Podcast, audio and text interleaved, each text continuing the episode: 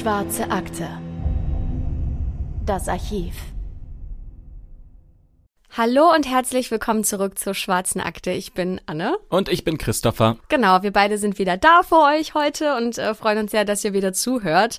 Und äh, bevor wir anfangen, ähm, wir sind öfter schon so gestartet und haben uns für irgendwelche Dinge bedankt. Aber dieses Mal ist wieder was passiert, über das wir uns mega gefreut haben.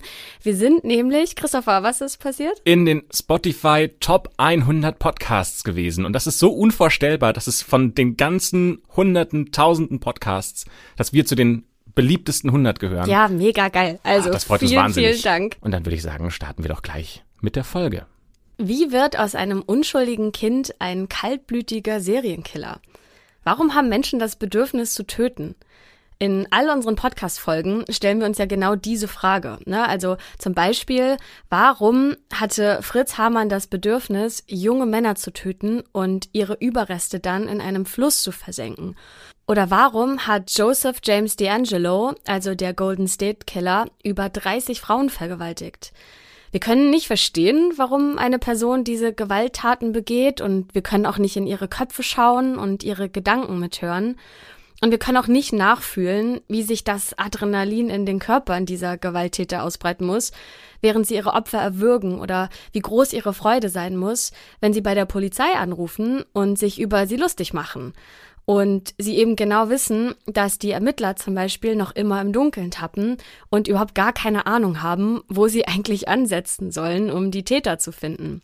In dem Fall, den wir euch heute vorstellen, ist das ein ganz kleines bisschen anders, denn wir können nicht nur die Fakten aus der Vergangenheit zusammentragen und so die einzelnen Morde in ein Gesamtbild zusammenfügen, denn dieses Mal haben wir auch die Selbstgespräche der Mörderin, über die wir heute sprechen und deren Lebensgeschichte wir vorbereitet haben für euch.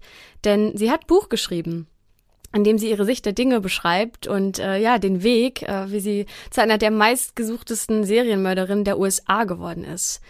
Sie zeigt uns ihre Sicht auf äh, sieben Morde, wegen denen sie am 14. Januar 1992 verurteilt wurde.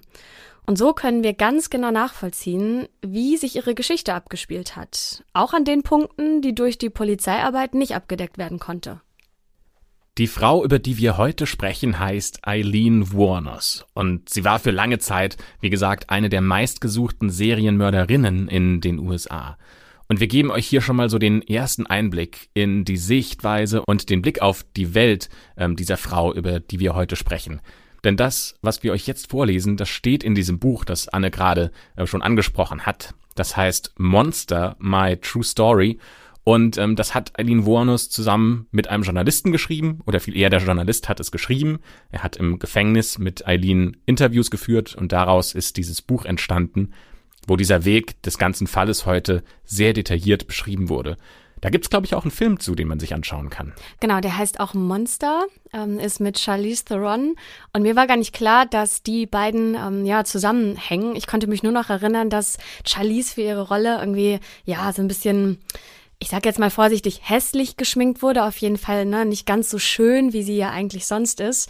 Aber mir war gar nicht klar, dass das, ne, dass das die Geschichte von Aline ist. Ich glaube, mehr kann man nicht äh, basierend auf einer realen Geschichte Ja, einen Film genau. produzieren als äh, den Film Monster mit Charlize Theron.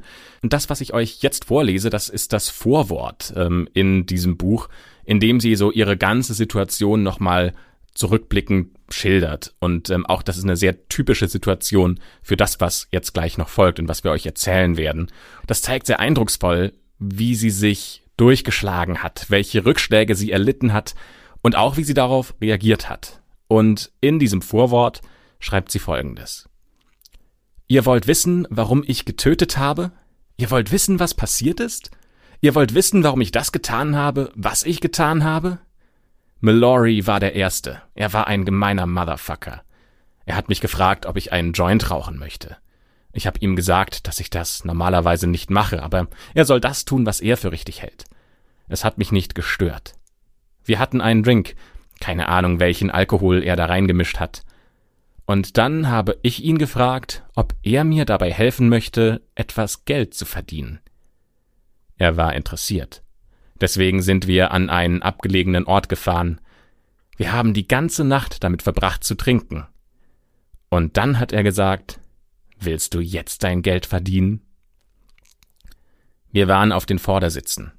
Er hat mich umarmt und geküsst. Und dann hat er mich am Nacken gepackt und ihn runtergedrückt. Warte mal, habe ich ihm gesagt. Bleib ruhig, du musst nicht brutal werden. Lass uns Spaß haben.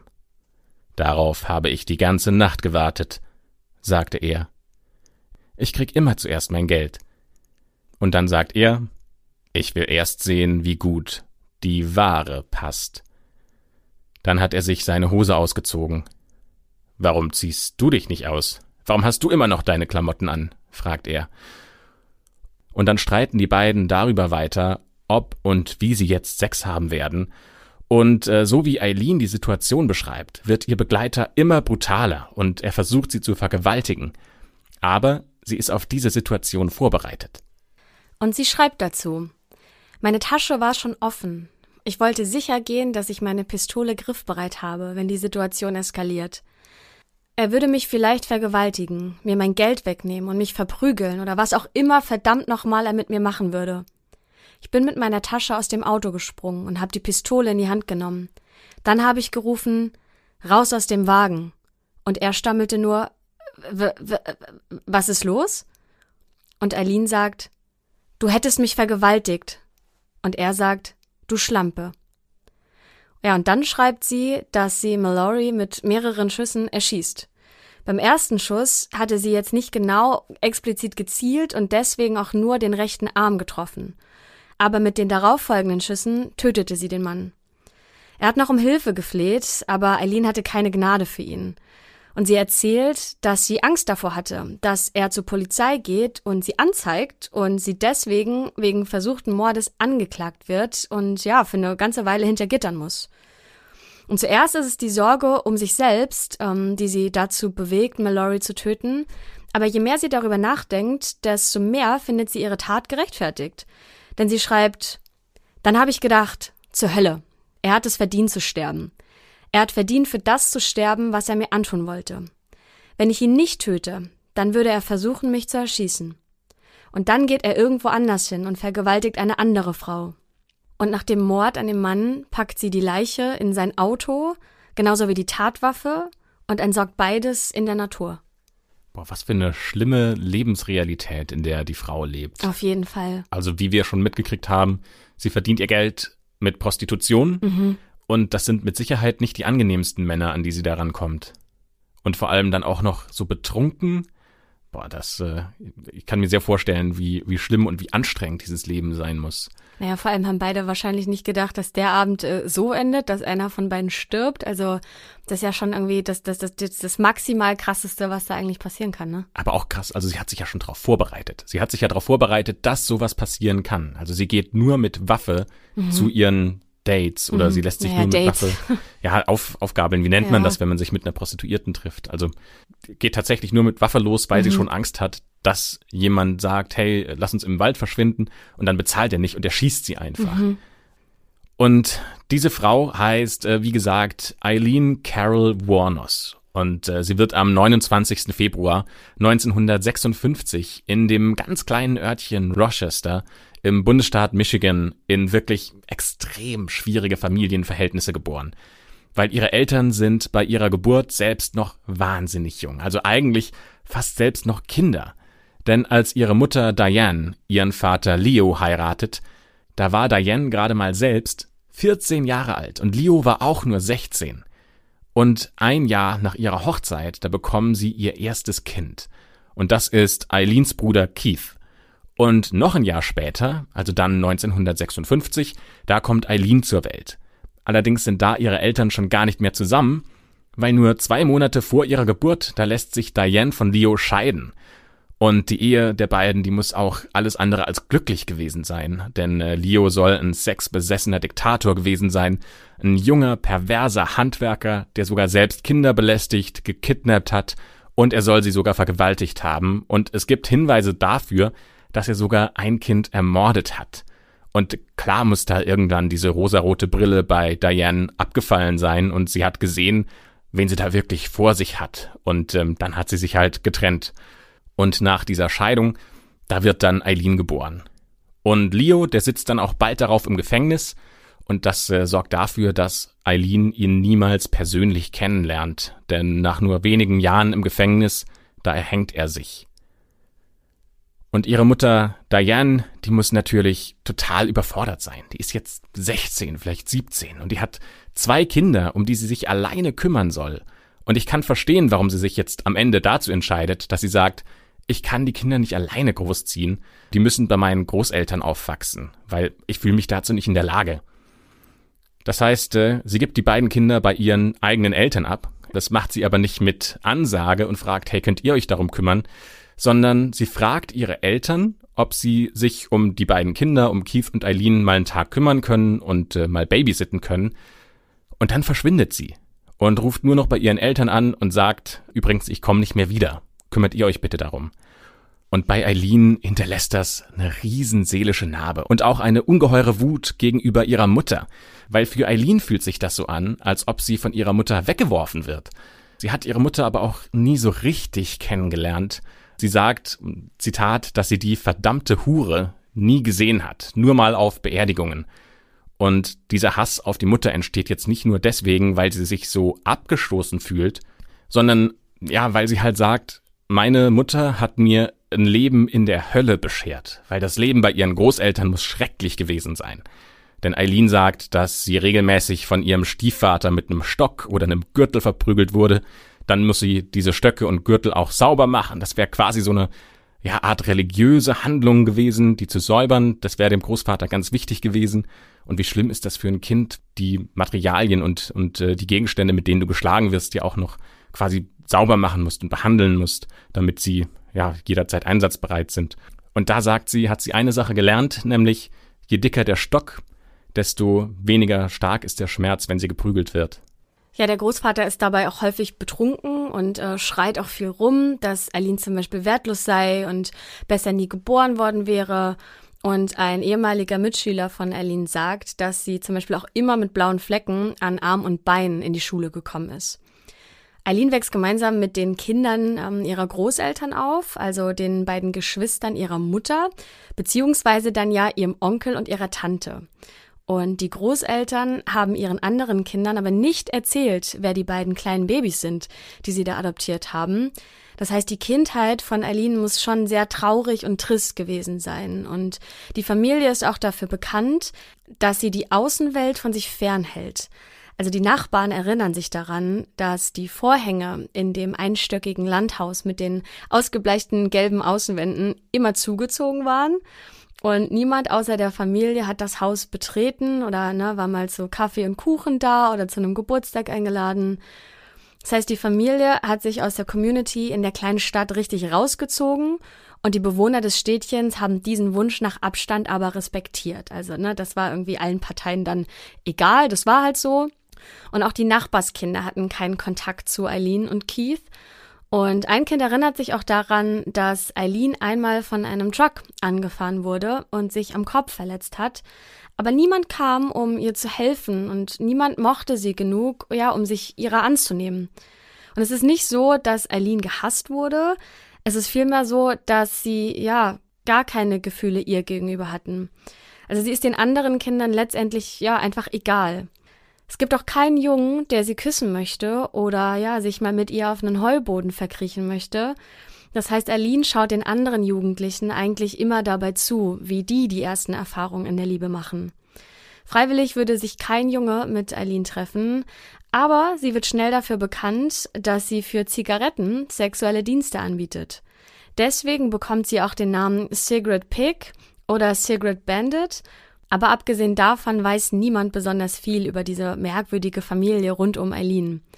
Nur von einer Sache weiß jeder Bescheid, nämlich, dass Eileen schon in sehr jungen Jahren Sex mit ihrem Bruder Keith hatte.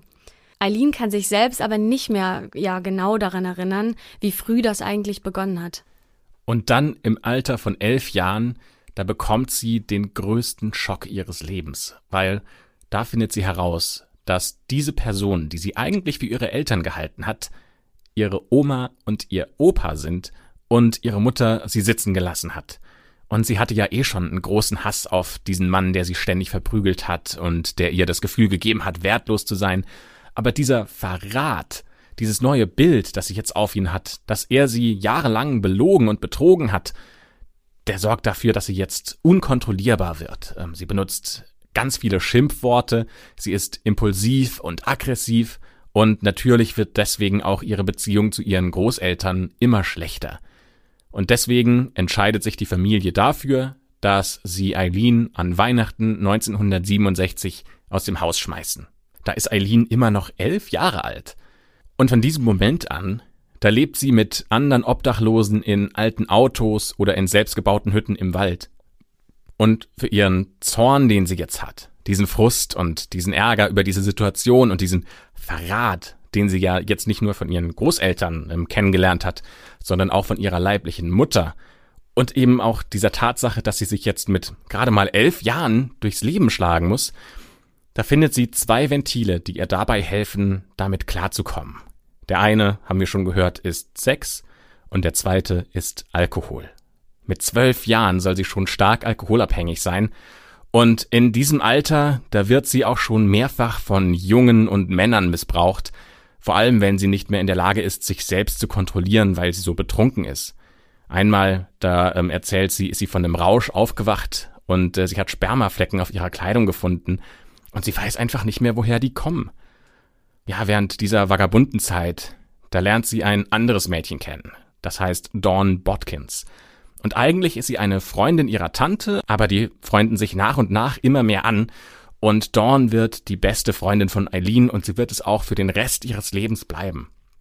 Und gemeinsam machen die allerlei Blödsinn und Sachen, die Dawn irgendwie auch cool findet, weil die fahren zum Beispiel nach Kalifornien, die machen einfach so, ähm, im Amerikanischen nennt man's Hitchhiking, ich würde sagen so eine Spritztour oder einfach so ein, sie reißen aus und äh, gucken mal, wie weit sie kommen.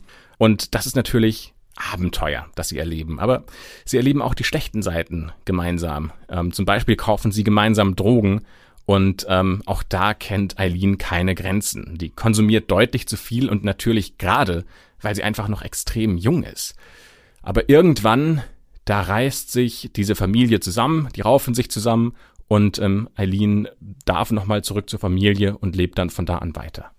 Eileen fällt bald darauf auch negativ in der Schule auf, weil sie sich nicht mehr konzentrieren kann und einmal sogar fast die ganze Schule in Brand steckt, weil sie auf der Toilette Klopapier anzündet. Und die Schule empfiehlt, dass Eileen mit den Behörden, also zum Beispiel dem Jugendamt, in Kontakt treten soll. Aber natürlich passiert hier nichts, ne, weil sich niemand um sie kümmert. Eileen verbringt die meiste Zeit mit ihren obdachlosen Freunden, darunter auch Männer, die sie zu sich nach Hause einladen, um ihr dann beim Tanzen zuzuschauen und bei denen sie auf dem Schoß sitzt und dafür Geld bekommt. Die ist immer noch gerade mal zwölf. Richtig, das dürfen wir nicht vergessen. Und Eileen hatte den Traum, alles anders zu machen als ihre Eltern, ein besseres Leben zu führen und auf gar keinen Fall so zu werden wie sie. Aber im Alter von 14 Jahren tritt sie dann doch irgendwie in die Fußstapfen ihrer Mutter und wird schwanger. Wer der Vater des Kindes ist, das verrät Eileen allerdings nicht. Es könnte ihr Bruder Keith sein. Es gibt aber auch Gerüchte darüber, dass ihr Großvater der Vater des Kindes gewesen sein könnte. In einem Interview sagt Dawn, dass es ein 60-jähriger Pädophiler gewesen sein soll, der Eileen vergewaltigt hat. Und für ihre Großeltern ist diese Schwangerschaft der endgültige Bruch mit ihrer Enkelin, denn sie können nicht akzeptieren, dass sie genauso wie Diane in diesem jungen Alter ein Kind zur Welt bringen möchte. Eileens Großmutter droht sogar damit, Eileen umzubringen. Das, also das muss man sich mal vorstellen. Und es muss eine so grausame Situation gewesen sein, in, ja, in der sie gleichzeitig mit der Schwangerschaft und diesen neuen, unbekannten Gefühlen mit dem heranwachsenden Baby im Bauch aber auch mit diesen lauten, intensiven Streits mit ihren Großeltern ausgesetzt war. Im Januar 1971 wird dann das Kind in einem Frauenhaus geboren, in das Aline äh, ja zur Geburt eingewiesen wird. Und es ist ein kleiner Junge, den sie da zur Welt bringt. Eileen gibt dieses Kind jedoch kurz nach der Geburt zur Adoption frei und ein weiteres einschneidendes Erlebnis passiert hier. Denn wenige Monate nach der Geburt bzw. der Adoption stirbt Eileens Großmutter unter ungeklärten Umständen. Die offizielle Todesursache ist Leberversagen, aber die Gerüchteküche brodelt auch hier wieder ordentlich, denn es wird gemunkelt, dass der Großvater sie umgebracht haben soll. Und der Großvater versucht dann kurz darauf, sich selbst auch das Leben zu nehmen. Und ähm, erst überflutet er den Keller und lässt ein Stromkabel ins Wasser hängen, ähm, aber damit hat er keinen, ja, so in Anführungszeichen Erfolg. Also ähm, er überlebt äh, diesen Versuch. Und ein paar Jahre später vergast er sich dann selbst in der Garage und daran stirbt er dann auch. Ähm, ich glaube, früher war das noch so, dass man ja bei den Autos, da wurden die ganzen Schadstoffe ja noch mhm. äh, rausgepustet. Ähm, heute wäre das, glaube ich, so gar nicht mehr möglich. Und bei der Beerdigung von ihm, da wird dann nochmal so richtig deutlich, wie dieses Verhältnis zwischen Eileen und ihrem Großvater gewesen sein muss. Denn Eileen kommt nur, um sich an den Sarg zu stellen, sich eine Zigarette anzuzünden, einen tiefen Zug zu nehmen und dann der aufgebahrten Leiche ihres Großvaters den Rauch ins Gesicht zu pusten. Ja, also nochmal zur Erinnerung, der ist ja an Vergasung gestorben und jetzt quasi, das, das ist eine Verhöhnung, die sie da an mhm. dem Sarg äh, begeht. Ähm, also Clara kann sie nicht sagen, was sie von ihrem Großvater hält. So, und dann nach dem Tod von ihren Großeltern passiert tatsächlich das, womit Eileen wahrscheinlich auch nicht gerechnet hat, nämlich es gibt Kontakt seitens ihrer Mutter zu ihren Kindern, zu Eileen und Keith weil ähm, sie, sie lädt die beiden ein, bei ihr zu wohnen und sie würde sie auch gerne bei sich aufnehmen. Aber die beiden lehnen das ab. Da ist einfach dieser Graben zu groß und äh, diese seelische Narbe, das ist ihnen ein zu großer Schritt und das können sie nicht über sich ergehen lassen. Stattdessen entscheidet sich Eileen dazu, dass sie die Schule abbricht und mit den wenigen Gegenständen, die sie besitzt, ähm, die in eine Tasche zu packen und abzuhauen. Weil sie will wieder zurück auf die Straße. Ja, sie ist jung, sie ist tough, Sie weiß, wie sie von Männern Geld bekommt, und das ist erstmal genug für sie, um sich aufzumachen und diesen Schritt in die neu gewonnene Freiheit zu wagen. Und, naja, sie kommt schnell an Geld, an viel Geld, an viel mehr Geld, als sie sich vielleicht jemals vorstellen kann, nämlich an Millionen. Denn sie heiratet im März 1976, im Alter von 20 Jahren, den Millionär Louis Gratz Fell. Der hat eine eigene Firma, der ist extrem gut vernetzt zu Staatsanwälten, Politikern, anderen Unternehmen. Und das passt ja eigentlich gar nicht so, der Millionär und das Mädchen von der Straße. Naja, die haben sich halt zufällig getroffen und Louis Gratz-Fell hat gesagt, naja, die heirate ich halt. Und äh, dazu sagt Eileen auch nicht nein. Die schaut dem geschenkten Gaul auch nicht ins Maul, sondern die sieht, der hat Geld und da kann ich ein gutes Leben haben. Und sie bekommt eine Chance, die nur die wenigsten Frauen auf der Straße bekommen. Dieses Leben im Luxus. Und auf der anderen Seite bekommt Louis dafür eine junge, attraktive Frau fürs Bett, ja, und auch ein Sexleben, das er sich in den letzten Jahren wahrscheinlich nur so erträumen konnte. Der ist fast 70 und er hat sein komplettes Leben der Arbeit gewidmet. Und da ist diese Abwechslung und so ein neuer Abschnitt für ihn ja sowas wie so dieser zweite Frühling, von dem man immer spricht. Aber Eileens Verhalten, das sorgt dafür, dass ihre eigene Cinderella-Story kaputt gemacht wird. Es beginnt damit, dass sie am 13. Juli 1976 verhaftet wird, denn sie attackiert einen Barbesitzer mit einer Billardkugel, die sie an seinen Kopf schmeißen möchte, verfehlt den allerdings knapp. Aber er will sie dennoch aus der Bar werfen, weil sie betrunken, aggressiv andere Gäste anpöbelt und ja, letztendlich holt er die Polizei. Und nur gegen eine Kaution von fast 1500 Dollar kann sie wieder aus dem Gefängnis raus. Nur drei Tage später allerdings wird sie von einem weiteren Tod in ihrer Familie aus der Bahn geworfen, denn ihr Bruder Keith stirbt an Krebs. Und dieser Rückschlag sorgt dafür, dass sie weiter in Bars geht und sich betrinkt. Also, ne, das macht emotional schon sehr viel mit ihr. Und sie hat jetzt genau zwei Möglichkeiten. Entweder sie bleibt zu Hause bei ihrem älteren Ehemann, langweilt sich und muss mit ihren Gefühlen klarkommen, oder sie geht raus und betäubt sich weiter mit Alkohol. Für Lewis ist das natürlich eine Situation, in, ja, in der er seiner Frau unbedingt helfen möchte. Und er versucht auf sie einzureden, damit sie vernünftig wird. Aber das einzig sichtbare Ergebnis ist, dass sie ihm ein blaues Auge verpasst und ihn mit seinem Gehstock verprügelt. Und damit endet die Ehe nach gerade einmal neun Wochen. Louis schmeißt Aline also raus und sorgt dafür, dass sie sich ihm nicht mehr nähern darf. Eileen muss also wieder zurück auf die Straße, aber sie hat diesmal genügend Geld, um sich zumindest für ein paar Monate über Wasser zu halten, denn Keith hatte eine Lebensversicherung in Höhe von 10.000 Dollar, weil er bei der Navy war. Und das hat sie ja zur Verfügung. Aber anstatt das Geld jetzt mal sinnvoll zu investieren, verprasst sie die Summe gleich innerhalb von drei Monaten für eine Stereoanlage oder für Antiquitäten, Allerdings hat sie ja gar keine Wohnung, ne? Also wo sollen jetzt diese ganzen Gegenstände überhaupt hin? Und so befindet sich Eileen jetzt wieder dort, wo sie vor der Ehe mit Louis war, nämlich auf der Straße, ohne Geld, ohne Familie, ohne Zukunft. Aber zumindest kennt sie ja das Leben. Also sie weiß, was sie erwartet, sie weiß, wie sie sich durchsetzen kann und ähm, wie sie dieses Leben auf der Straße zumindest so gestaltet, dass sie nicht in ständiger Gefahr lebt. Sie hat dann in den nächsten Jahren auch immer wieder ganz kurze Beziehungen und die meisten davon, die gehen schnell wieder in die Brüche. Und äh, sie hat dann irgendwann verständlicherweise genug davon. Sie hat genug davon, auf der Straße zu leben. Sie hat genug davon, sich für Männer zu prostituieren, die sie wahrscheinlich gar nicht mag. Sie hat genug von der Armut, in der sie lebt und sie hat einfach genug. So, und sie möchte der US Army beitreten und das sogar mehrfach aber jedes Mal verfehlt sie die erforderliche Punktzahl beim Aufnahmetest. Und dann ist für sie der einzige Ausweg, dass sie sich selbst das Leben nehmen möchte. Am 20. Mai 1981 kauft sie sich eine Pistole. Sie hat sich vorher schon ein bisschen Mut angetrunken, schon ein paar Bier getrunken, aber sie sagt, ich brauche dann noch mehr Bier und noch mehr Whisky. Und deswegen fährt sie in einen anderen Laden, um dort mehr Alkohol zu kaufen nimmt den aus den Regalen raus, geht an die Kasse und stellt da ihre Handtasche auf den Tresen.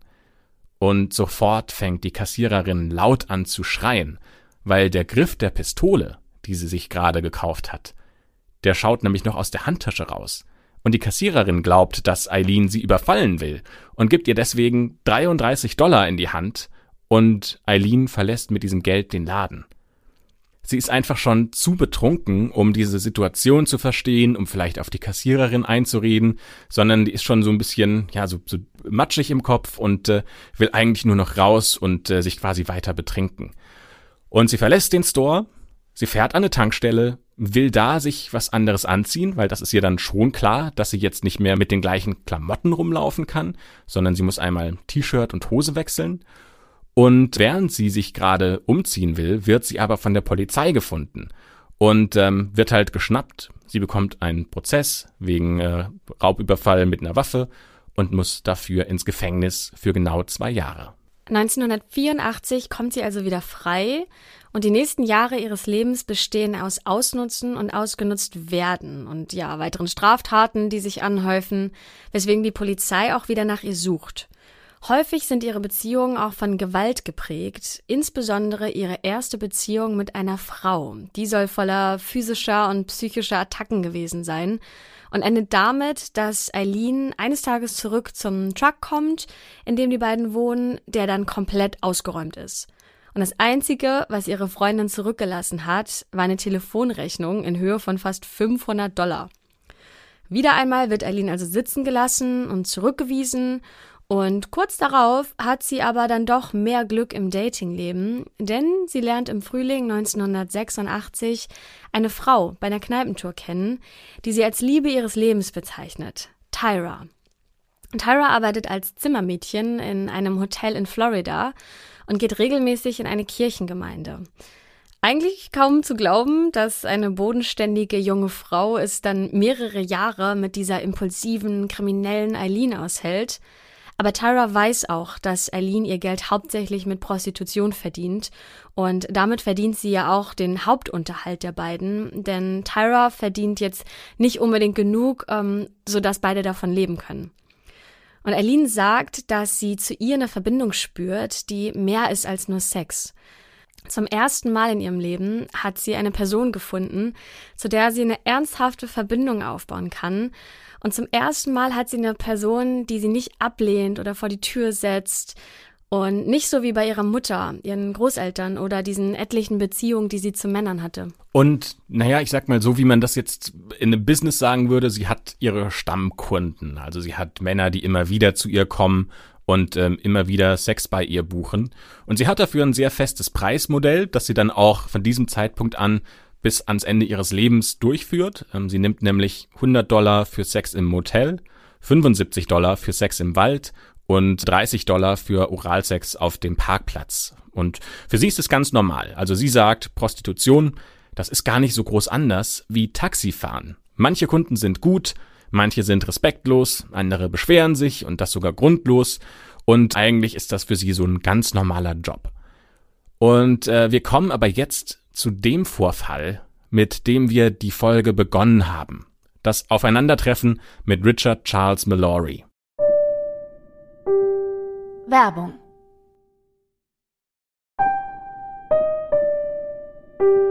Werbung Ende. Richard Mallory war zu diesem Zeitpunkt 51 Jahre alt. Er betreibt einen kleinen Laden, in dem er elektronische Geräte repariert und er ist ziemlich isoliert. Also er hat nicht viele Freunde.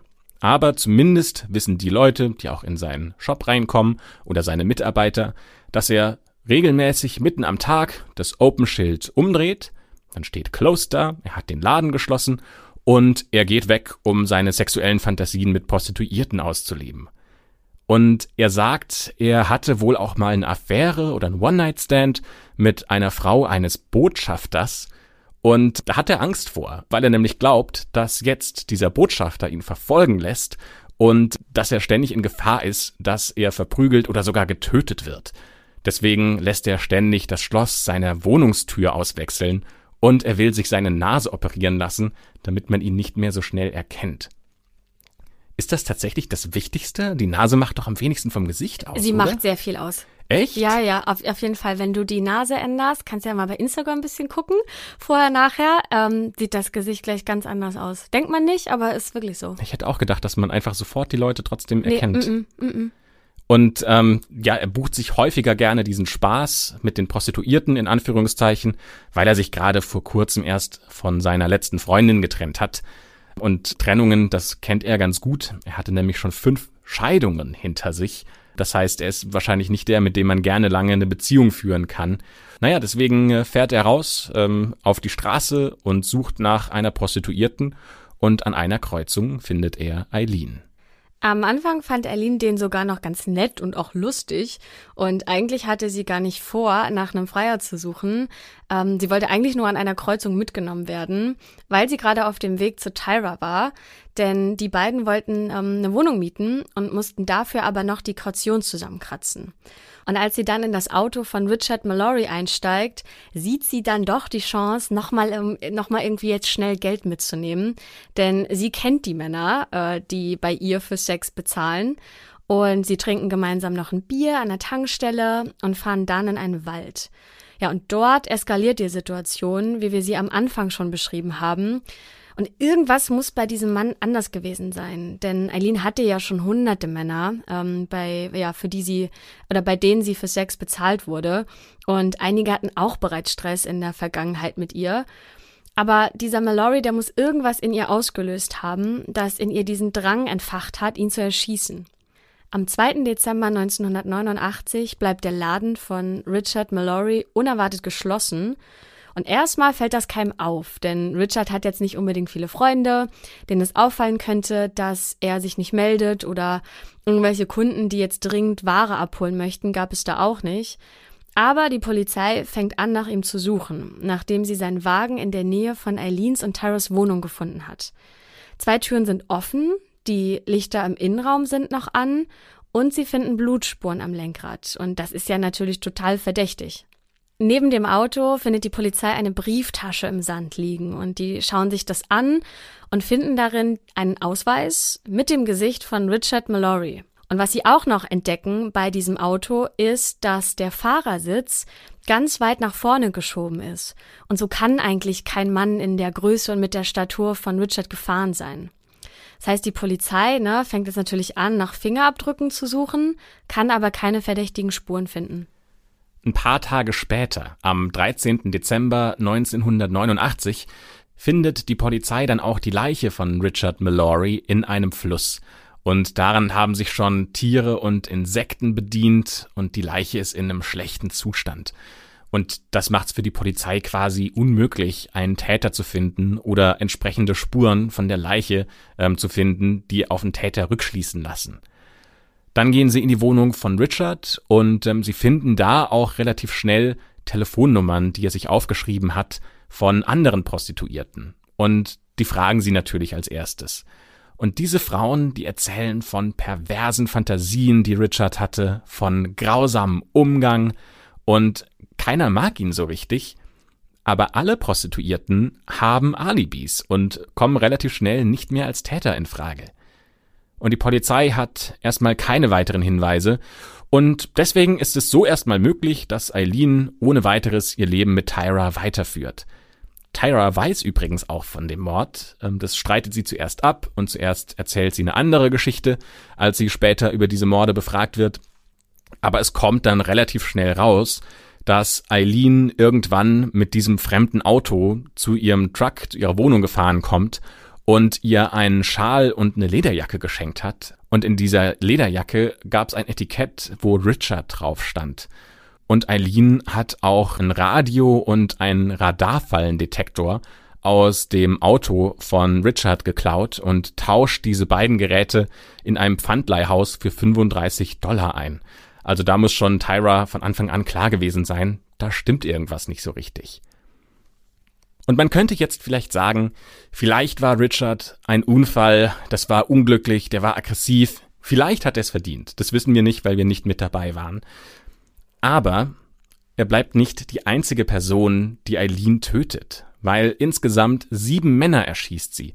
Und sie sagt bei allen genau das Gleiche. Es hat sich um Notwehr gehandelt, ähm, die waren aggressiv, die wollten mich vergewaltigen. Ein Mann erschießt sie, weil sie zum Beispiel vermutet, dass er sie mit einem Stahlrohr erschlagen will, das er auf der Ladefläche seines Pickups liegen hat. Ein anderer Mann beleidigt sie und deswegen schießt sie erst auf ihn und das überlebt er, aber dann sieht sie eine Pistole auf dem Autodach und da wird ihr klar, dass er sie vielleicht hätte umbringen wollen und dann schießt sie halt nochmal. Und ein anderer Mann war zum Beispiel Hobbypastor und auf dem Weg, Bibeln im Land zu verteilen. Und nach und nach, weil die ja alle in der gleichen Gegend stattfinden, setzt die Polizei so ein Bild zusammen. So ein Bild von einem Täterprofil, die überlegen sich, ähm, wie könnte das miteinander zusammenhängen. Und diese Spuren, die werden immer konkreter. Zum Beispiel Phantombilder, die durch Zeugen gezeichnet werden. Die sehen sich verdächtig häufig bei zwei Personen sehr ähnlich.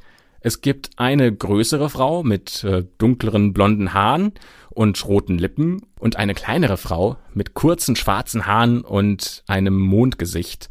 Die sind bei ganz verdächtigen Situationen, die auch in Zusammenhang gebracht werden mit zum Beispiel geklauten Gegenständen, einem geklauten Auto, die sie ihrem Mordopfer abgenommen haben. Durch diese Phantombilder wird klar, diese beiden haben irgendwas mit all diesen Morden zu tun. Innerhalb eines Jahres hat Eileen Spuren von Leichen in und rund um Florida hinterlassen. Aber niemand kann ihr die Morde anhängen oder nachweisen. Am Ende ist es der erste Mord, der zur Aufklärung der Serie beiträgt. Und es ist jetzt Dezember 1990. Die Polizei sucht nach Hinweisen mit Hilfe von Zeitungsanzeigen und zwei Personen melden sich auch unabhängig voneinander in der Gegend, in der das erste Opfer gewohnt hat. Sie berichten beide, dass zwei junge Frauen einmal einen Wohnwagen mieten bzw. kaufen wollten. Die Beschreibung der Frauen, die passen auch sehr gut zueinander. Allerdings unterscheiden sich die Namen ein bisschen. Denn einmal heißt es Tyra Moore und Lee bei dem einen Anrufer und der andere Anrufer berichtet aber von Tyra Moore und Susan Blahovic. Und das ist einer der Decknamen, die Eileen häufig benutzt hat, um nicht direkt von der Polizei verfolgt zu werden. Und auch die optischen Beschreibungen passen sehr gut zu den Phantombildern. Die Polizei hat jetzt also erstmals eine heiße Spur, aber in der Zwischenzeit ändern sich die Lebensumstände bei Eileen dramatisch.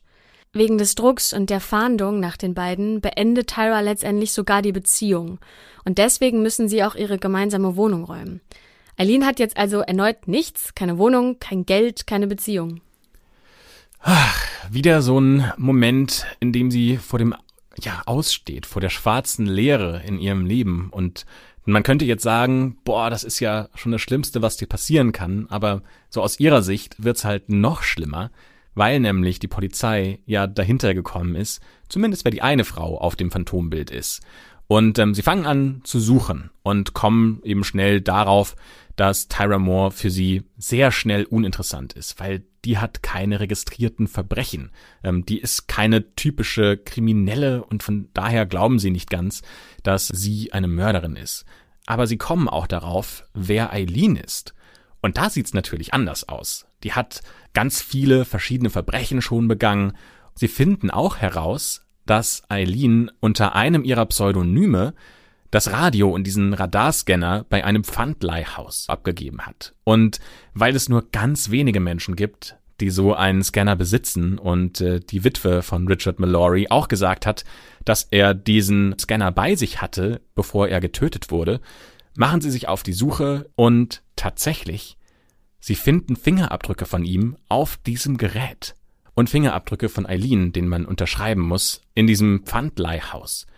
Und sie finden dann sehr schnell raus, wer sie ist, weil sie hat ihre Fingerabdrücke ja in einer Kartei wegen zum Beispiel dem ersten Verbrechen, wegen dem sie ins Gefängnis musste, ja schon abgegeben. Die gleichen sie einfach ab und wissen, nach wem sie suchen müssen. Und am 8. Januar 1991, da haben sie sie gefunden. Sie wissen, wo sie ist und sie fangen an, sie zu beobachten.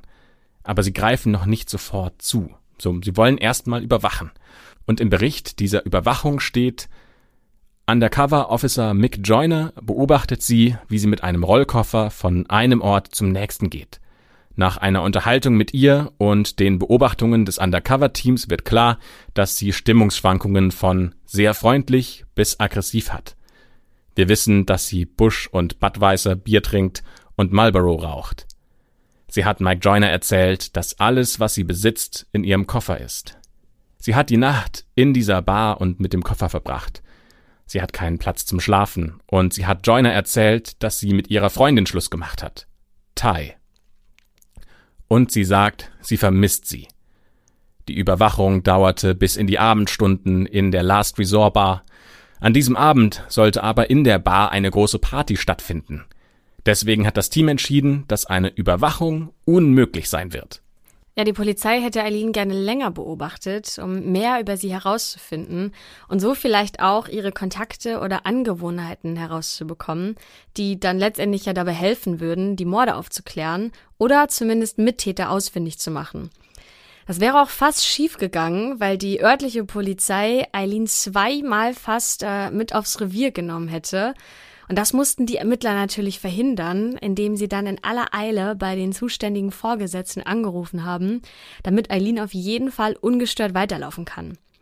Aber als dann klar war, dass diese Party da stattfinden wird und hunderte Biker in die Gegend kommen werden und so Eileen ganz einfach hätte abtauchen können, haben sie sich dafür entschieden, frühzeitig zuzugreifen und sie zu verhaften. Aber sie haben ihr nicht gleich eröffnet, dass es sich hier um Morde handelt, wegen denen sie verhaftet wird, sondern sie haben erstmal gesagt, dass es wegen eines ausstehenden Haftbefehls gegen eines ihrer Aliasse und wegen unerlaubten Waffenbesitz wäre. Und wir haben ein Bild von Eileen in die ähm, Beschreibung gepackt. Da könnt ihr den Link äh, draufklicken und euch das Bild anschauen, ähm, damit ihr eine Vorstellung davon habt, wie Eileen aussieht. Und ich finde, ja, so ein bisschen sie hat einen extrem strengen Blick. Ja, und sie hat sehr ähm, so, so tote oder starrende Augen. Ne? Also ich fühle mich richtig beobachtet von ihr, von dem Foto. Ich glaube, bei ihr ist dieses Ding vom Leben gezeichnet. Mhm. Das passt total. Also man sieht sehr tiefe Augenringe. Sie muss wahrscheinlich bei diesem Foto sehr müde gewesen sein, hat wahrscheinlich viel geweint. Ähm, sie hat, äh, obwohl sie ja noch nicht so alt ist, ich finde, sie sieht eher aus wie Mitte 40 mhm. als Mitte 30, was ja. sie ja gerade so in dem Alter ist. Vor allem, wenn ähm, ihr euch mal weitere Bilder anschaut, äh, bei der Suchmaschine eures Vertrauens, ähm, gibt da noch ganz andere Fotos, die mir, also teilweise ist das richtig beängstigend, wenn sie ihre Augen aufreißt, ähm, dann, dann, dann hat sie für mich schon diesen Mörderblick auf jeden Fall drauf. Ähm, aber ich äh, glaube, wir belassen es mal bei dem Foto, ne, das wir hier verlinken. Ähm, genau, schaut euch das doch mal an, dann habt ihr auch ein Gesicht zu der Geschichte. Weiter in der Story, ähm, Tyra wird festgenommen. Sie ist mittlerweile bei ihrer Schwester untergekommen und sie willigt bei der ersten Befragung durch die Polizei ein, auch gegen Eileen auszusagen. Und die Polizisten spannen sie in ihre Pläne ein, denn sie wissen ja, dass Eileen Tyra vermisst und dass sie damit der perfekte Lockvogel ist. Sie lassen Tyra also erstmal wieder auf freien Fuß und dann soll sie am nächsten Tag bei Eileen im Gefängnis anrufen und versuchen, ein Geständnis aus ihr herauszukitzeln. Und diese Anrufe beispielsweise, die wurden auch aufgezeichnet. In der Jugendsprache nennt man sowas heutzutage ein 31er-Move, weil es diesen ja, genau. 31er-Paragraphen ja, gibt. Liebe Grüße, Ilja. der äh, dazu ähm, quasi, wenn du aussagst oder Kronzeuge wirst in einem Prozess, du bekommst quasi Erleichterung dadurch, dass du eine Aussage machst. Und insgesamt elfmal haben Tyra und Eileen miteinander telefoniert. Ergebnislos. Eileen hat nie am Telefon gestanden, weil nämlich Eileen auch jetzt nicht doof ist, sondern die vermutet tatsächlich bei diesen Anrufen, dass äh, die abgehört werden, weil sie hört einmal ein Knacken in der Leitung und denkt sich, okay, da hört gerade jemand mit. Außerdem kommt ihr Tyra verdächtig vor. Ich meine, die kennen sich ja jetzt auch schon mehrere Jahre und sind äh, sehr eng miteinander. Also die weiß schon, wann sie auf so Zwischentöne hören muss, die ähm, ja die Polizei ja nicht hört. Und deswegen gibt sie kein Geständnis ab. Aber sie wiederholt zwei Dinge immer wieder. Das erste ist, dass Eileen sagt, ich werde alle Schuld auf mich nehmen. Ich werde dafür sorgen, dass du, Tyra, bei deiner Familie bleiben kannst und dass du nicht ins Gefängnis musst.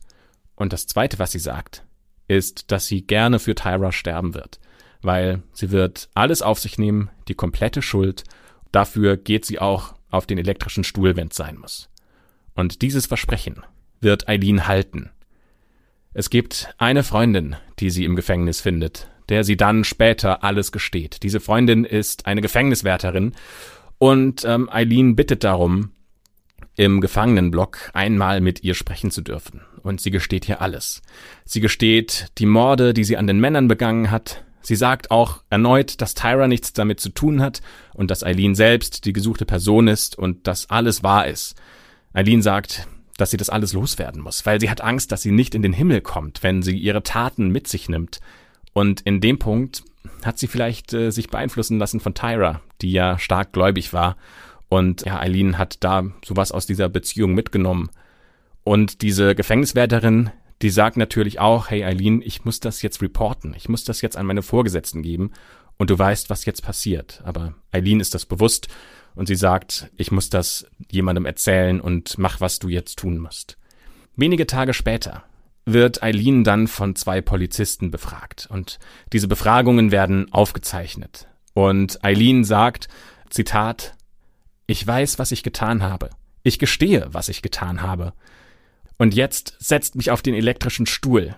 Ich hätte das niemals tun sollen. Wisst ihr, ich war meistens extrem betrunken und ich war eine Prostituierte und diese Typen wollten mich kaufen. Und wenn sie dann mir gegenüber grob geworden sind, dann ich hab sie einfach erschossen. Und dann habe ich mir gedacht, warum macht ihr es mir so schwer? Ich will doch nur ein bisschen Geld verdienen. Die Polizisten mussten jetzt natürlich extrem vorsichtig sein, denn sie wussten, dass sie einen politischen Skandal provozieren, wenn herauskommt, dass sie mit Tyra kooperiert haben. Sie ist ja auch hauptverdächtig und daher dürfen die beiden auf gar keinen Fall miteinander kommunizieren. Denn wenn es sich jetzt Eileen in letzter Sekunde anders überlegt und ihr Geständnis bzw. ihre Aussage ändert, dann haben sie statt einer verurteilten Täterin einen riesigen Aufschrei. Und deswegen gehen sie wirklich sehr vorsichtig vor und gleichzeitig kennen sie ja die Schwachstelle von Eileen, nämlich, dass sie nicht möchte, dass Tyra mit ins Gefängnis muss. Und mit dieser Schwachstelle schaffen sie es, ein volles Geständnis aus Eileen herauszubekommen. Unter Tränen bittet Eileen darum, nur sie zu bestrafen und Tyra in Ruhe zu lassen. In drei verschiedenen Verfahren werden die insgesamt sieben Morde verhandelt und in allen Verfahren gesteht sie und besteht darauf, dass sie aus Notwehr gehandelt hat. Im ersten Prozess wird nur der Mord um Richard Mallory verhandelt. Und ein Journalist schreibt über diese Verhandlung, dass er es merkwürdig findet, dass die Strafakte von Richard nicht berücksichtigt wird. Richard hat ja selbst schon mehrere Verurteilungen wegen Sexualdelikten erhalten und gilt als äußerst brutal anderen Prostituierten gegenüber. Und außerdem ist er auch einmal aus einer geschlossenen psychiatrischen Klinik ausgebrochen. Also ein Typ, so schreibt der Journalist, mit dem man ohne Waffe nicht in einem Auto sitzen möchte. Und vielleicht hätte die Jury anders entschieden, wenn sie diese Informationen vorliegen gehabt hätte. Vielleicht hätten das die weiblichen Judges, die weiblichen Jurymitglieder besser verstanden, warum sie dann auch geschossen hat, wenn sie verstanden hätten, wer denn eigentlich Richard Mallory wirklich ist. Und es gibt eine Situation in diesem Prozess, ähm, da eskaliert das so ein bisschen, weil ähm, der Richter sagt, er hat nicht versucht, sie zu vergewaltigen, sie haben kaltblütig Mr. Mallory wegen seines Geldes umgebracht. Also das ist die Situation und die Geschichte, die das Gericht aufbaut, dass Eileen nur gemordet hat, um dann eben Geld und Gegenstände klauen zu können. Und die Antwort von Eileen ist, Fick dich, ich hoffe, Sie, Ihre Frau und Ihre Kinder sterben an Krebs. Und außerdem sagt sie, ich habe mit hunderten Männern geschlafen und ich habe nur sieben umgebracht. Was sagt euch das? Ihre Einwände bringen aber nichts. Sie wird in diesem Prozess zum ersten Mal zum Tode verurteilt. Und in den weiteren Prozessen erhält sie vier weitere Todesurteile. Und am Ende des Prozesses, dieser Prozesse, sagt sie, tief im Innern bin ich eine gute Person. Ich habe mit vielen Männern geschlafen, mit mindestens 250.000. Also wenn man das mal hochrechnet, das muss auf jeden Fall sehr stark übertrieben sein. Ich denke auch. Aber zumindest hat sie mit vielen Männern geschlafen. Und äh, sie sagt auch, ich war mit manchen wirklich gut befreundet. Sie mochten mich und sie wollten mich alle nochmal sehen. Aber als einige Freier angefangen haben, mit mir Spielchen zu spielen, da wurde ich genauso gewalttätig ihnen gegenüber, wie sie es mir gegenüber waren. Das würde ich gerne ihren Familien sagen. Sie müssen denken, dass ich nur eine dumme Hure bin. Aber was sie verstehen müssen, ganz egal, wie sehr sie ihren Nächsten geliebt haben, die gestorben sind, ganz egal, wie sehr diese Typen ihre Familie geliebt haben, sie waren schlechte Menschen, weil sie mir wehgetan haben. Diese Männer wollten mich verprügeln, vergewaltigen oder sogar umbringen. Ich habe einfach nur den Spieß umgedreht und meinen Schachzug durchgeführt, bevor sie mir wehtun konnten, okay? Sie wurden gewalttätig, und ich habe nur das getan, was ich tun musste. Ich wurde mein ganzes scheiß Leben betrogen. Meine Eltern haben mich betrogen. Meine Großeltern haben mich betrogen. Männer haben mich betrogen. Und die scheiß Cops haben mich betrogen. Ich habe genug Scheiß erlebt. Wisst ihr, was mit den Cops los ist? Lügende, betrügende Motherfucker. Ich habe für sie die Straßen gesäubert. Eine vergewaltigte Frau wird hingerichtet. Ihr seid alle unmenschlicher Abschaum. Macht nur, setzt mich auf den elektrischen Stuhl. Am Ende werdet ihr alle dafür bezahlen. Am 9. Oktober 2002 wird Eileen dann durch eine Giftinjektion hingerichtet. Es hat deswegen so lange gedauert, ihr Todesurteil zu verstrecken, weil ihre Anwälte versucht haben, ihr Unzurechnungsfähigkeit zu attestieren, weil sie bei mehreren Tests starke Tendenzen als Psychopathin gezeigt hat. Und damit hätte sie wahrscheinlich nur lebenslänglich bekommen, aber für Eileen ist es viel schlimmer als das Todesurteil. Und sie versucht sogar, ihre Pflichtverteidiger loszuwerden. Sie sagt auch weiter, dass sie wieder töten würde, wenn sie am Leben gelassen wird. Eileen erzählt, dass die Gefängniswärter beispielsweise Wetten am Laufen hatten, ähm, nämlich ob sie es schaffen, dass sich Eileen zuerst selbst umbringt, bevor sie durch die Giftspritze ähm, ja hingerichtet wird. Und ähm, ja, sie haben dabei zum Beispiel Urin oder Dreck in ihr Essen äh, gemixt und es verunreinigt oder ähm, sie ununterbrochen mit Gewalt durchsucht. Ihren letzten Besuch bekommt Eileen von ihrer besten Freundin Dawn Bodkins. Sie essen zusammen noch Calzone und Chips, die Dawn mitbringen durfte. Kurz vor ihrem Tod sagt sie dann noch was Bemerkenswertes, nämlich, dass ihr Vater ein aufrichtiger Mann gewesen ist und dass er nicht einmal sein Shirt zum Rasenmähen ausgezogen hat. Sie sagt, mein Dad hat mich beschuldigt, dass ich seine Frau getötet habe. Es ist mein Fehler, dass sie gestorben ist. Ihre letzten Worte auf dem Sterbebett sozusagen waren, ich möchte nur sagen, dass ich wiederkommen werde. So wie bei Independence Day, zusammen mit Jesus am 6. Juni. Wie im Film mit einem großen Mutterschiff. Ich werde wiederkommen. Und das waren die letzten Worte von Eileen Vuanos, die sieben Männer umgebracht hat. Wow. Ich finde, eine der spannendsten, tragischsten, traurigsten Fälle, die wir überhaupt in diesem Podcast bisher hatten. Ja, also ich glaube, das darf man jetzt auch mal so wertend sagen. Die hatte echt ein Scheißleben, ne? Also von vorne bis hinten. Extrem traurig einfach. Sehr traurig, sehr schlecht. Ähm, ich meine, wenn nicht mal die Basis stimmt, nämlich deine Familie, ne, die dich anlügt, die dich verprügelt, hast du einfach schon mal einen echt beschissenen Start ins Leben. Ich finde das so traurig, dass sie eigentlich in diesem Leben ständig nur nach Anerkennung und nach, nach einer Beziehung gesucht hat. Überall wird sie abgelehnt. Mhm. Von ihrer Mutter, so wie sie zumindest am Anfang sagt, auch von ihren Großeltern. Dann hat sie keine Freunde, dann hat sie nur irgendwelche Männer, die sie missbrauchen, irgendwelche pädophilen Obdachlosen, dann geht sie auf die Straße Und die wenigen Chancen, die sie hat, die verbaut sie sich dann einfach selbst. Ja, und also sie hätte ja vielleicht die Kurve kriegen können mit Tyra, ne? Also zum ersten Mal hatte sie da jemanden, ähm, den sie wirklich aufrichtig geliebt hat. Also zumindest, ne, hat sie das ja selbst so gesagt. Also vielleicht hätte sie das geschafft, aber dafür hätte sie ja die Prostitution aufgeben müssen, ne? Ähm, und vor allem den Alkoholismus. Ja. Also sie sagt dann auch in späteren Interviews, dass ähm, ja sie so zwei Persönlichkeiten hat, dass sie eigentlich eine total gute Person ist, Mhm. aber sobald sie Alkohol trinkt und betrunken ist, dann wird sie zum Monster. Ähm, deswegen heißt dieses Buch, das sie dann geschrieben hat mit diesem Journalisten und der Film auch Monster, ähm, weil das quasi ihre ihre dunkle Seite ist, mit der sie auch dann äh, Menschen umbringt. Ich habe mir vor der Aufnahme noch ein äh, Video angeschaut bei YouTube. Da wurde sie beim oder während des Prozesses gefilmt.